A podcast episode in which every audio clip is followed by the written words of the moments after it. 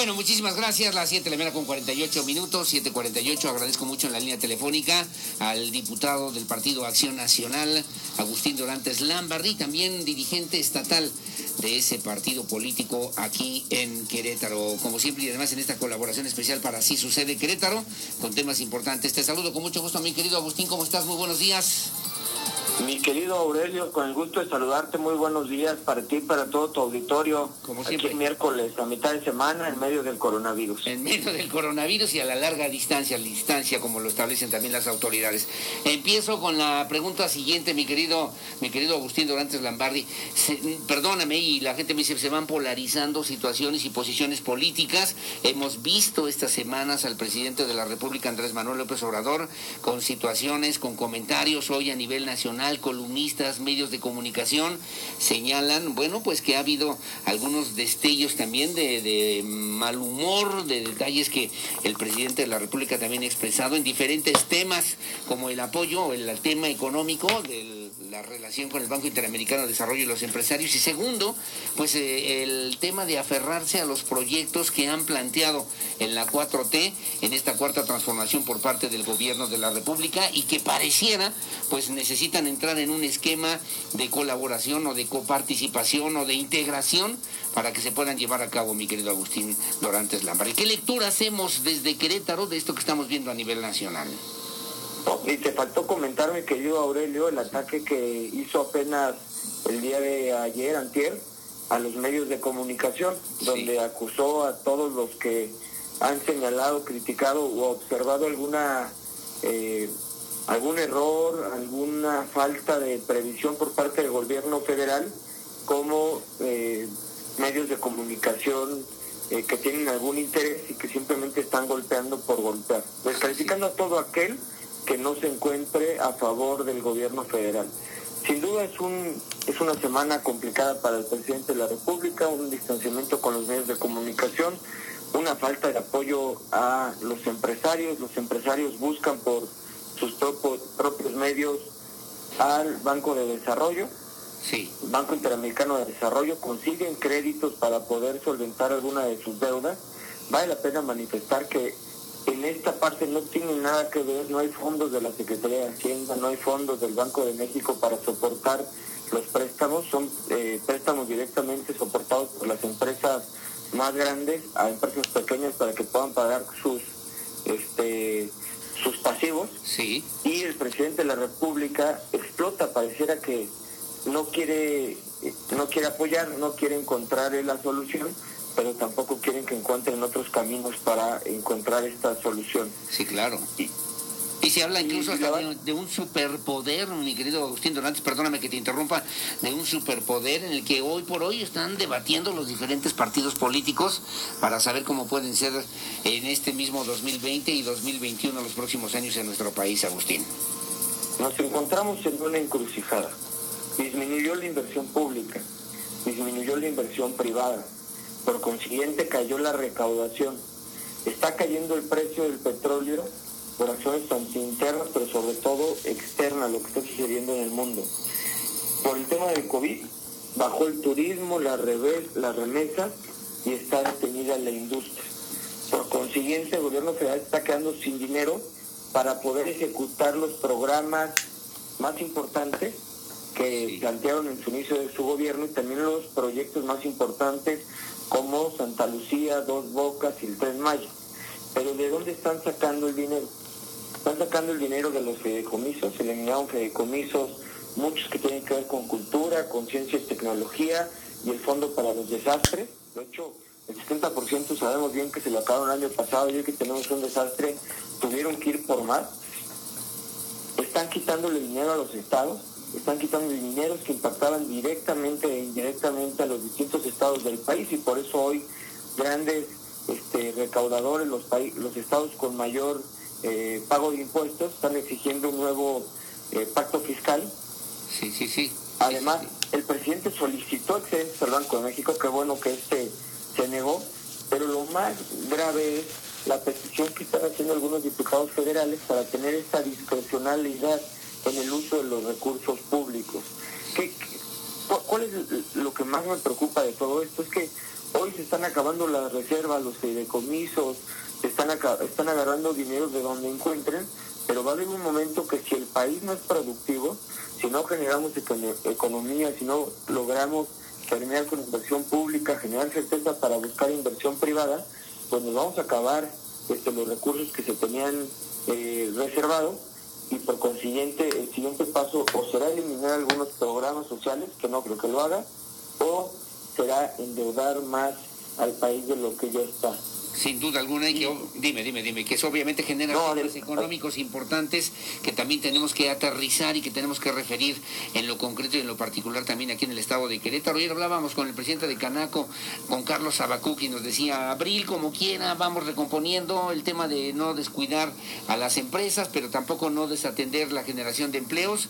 Eh, no vamos a aguantar a mayo si se alarga todavía esta contingencia y no hay apoyos definitivos o apoyos claros y puntuales de parte de las instancias. Él hablaba del gobierno de la República y obviamente también solicitando el mismo apoyo en las instancias estatales y municipales, mi querido Agustín Dorantes Lambarri. ¿Qué habrá que hacer para aguantar al mes de mayo, por lo menos como dice la canción? ¿Qué necesitamos? Pues un modelo distinto de lo que está sucediendo a nivel nacional. Si a nivel nacional hablan de división, si a nivel nacional el gobierno se pelea con los empresarios, con los medios de comunicación, en Querétaro necesitamos hablar de unidad. Necesitamos de un trabajo coordinado entre los distintos sectores productivos de la población. Hay que recordar el 70% de los empleos son de micro y pequeñas empresas. Hay que hablar de un trabajo coordinado con los medios de comunicación para que nos ayuden a hacer llegar la información necesaria para las medidas de la contingencia a todos los ciudadanos. También hay que hablar de un trabajo coordinado y en conjunto con las distintas fuerzas políticas para lograr salir de, este bache lo más pronto posible. Yo eh, tengo información de que el gobernador va a hacer algún anuncio pronto de medidas económicas para fortalecer y este, acelerar la eh, recuperación económica en Querétaro, que Querétaro vuelva a ser ejemplo una vez más de cómo se deben hacer las cosas, de que si trabajamos juntos lo podemos lograr, que los ciudadanos sean ejemplo de quedarse en casa. Y hago un llamado a todos los ciudadanos. Entre más rápido salgamos de la crisis de salud, más rápido vamos a salir de la crisis económica.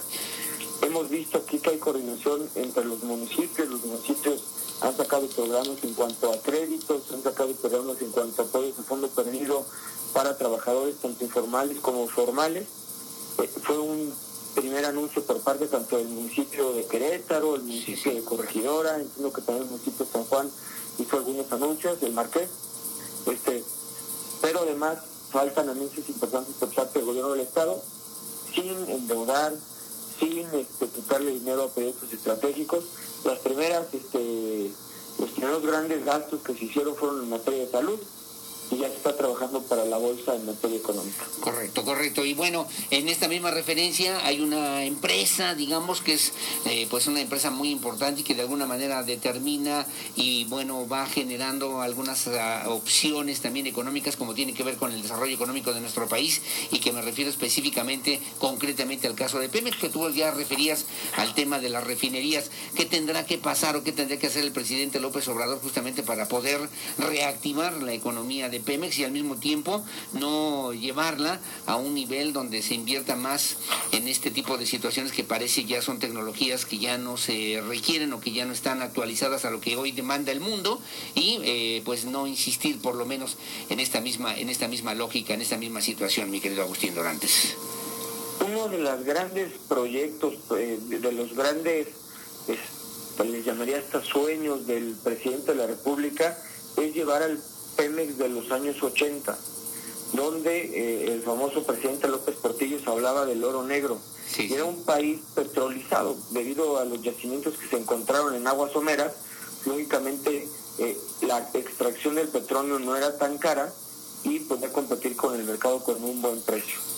Hoy la realidad está siendo distinta. El año pasado perdimos 340 mil millones de pesos en Pemex, 91.8% más que en el 2018. ¿Qué quiere decir? Perdimos más que el año inmediato anterior. Sí, sí, sí. Y si se le sumamos que bajó el precio por la guerra comercial entre Arabia Saudita y Rusia, Y si le sumamos además que con el, el tema de la contingencia baja la demanda de- del producto, pues el precio hoy está por los suelos. Sí. Nos reunimos a través de la OPEP, la Organización de Países Exportadores de Petróleo, para disminuir la producción. Y creo que aquí es muy evidente cuál es la postura del gobierno federal, que deciden no bajar la producción más que 100 mil barriles de los 400 mil que, que les tocaban. Ahí eh, la, la propuesta era que todos bajaran aproximadamente el 20% de su producción. Deciden no bajar. Si no se hubiera llegado al acuerdo, los precios de petróleo todavía hoy estarían por debajo de cómo se encuentran. Sí, sí, sí, Porque es muy fácil, es la ley de la oferta y la demanda. Claro. Sí, bueno. A pesar de que Dime, dime, el dime. país, termino rápido mi, Sí, por mi favor, Aurelio, nada más, por a favor. pesar de que el país logra bajar, eh, logra no, logra que se haga el acuerdo sin bajar la producción de 400 mil a 100 mil, Estados Unidos adquiere los 300 mil que debía bajar México, pero hay una guerra comercial entre Arabia donde está atacando los países, eh, está atacando los mercados donde se vende el petróleo de México, los el mercado de Asia, bajando el precio de su producto, 3 dólares, y además dando plazos para los pagos. ¿Qué significa esto? Que México está teniendo problemas para acomodar, acomodar sus barriles Sí. y nos está saliendo más caro el mantenimiento de los barriles que la venta.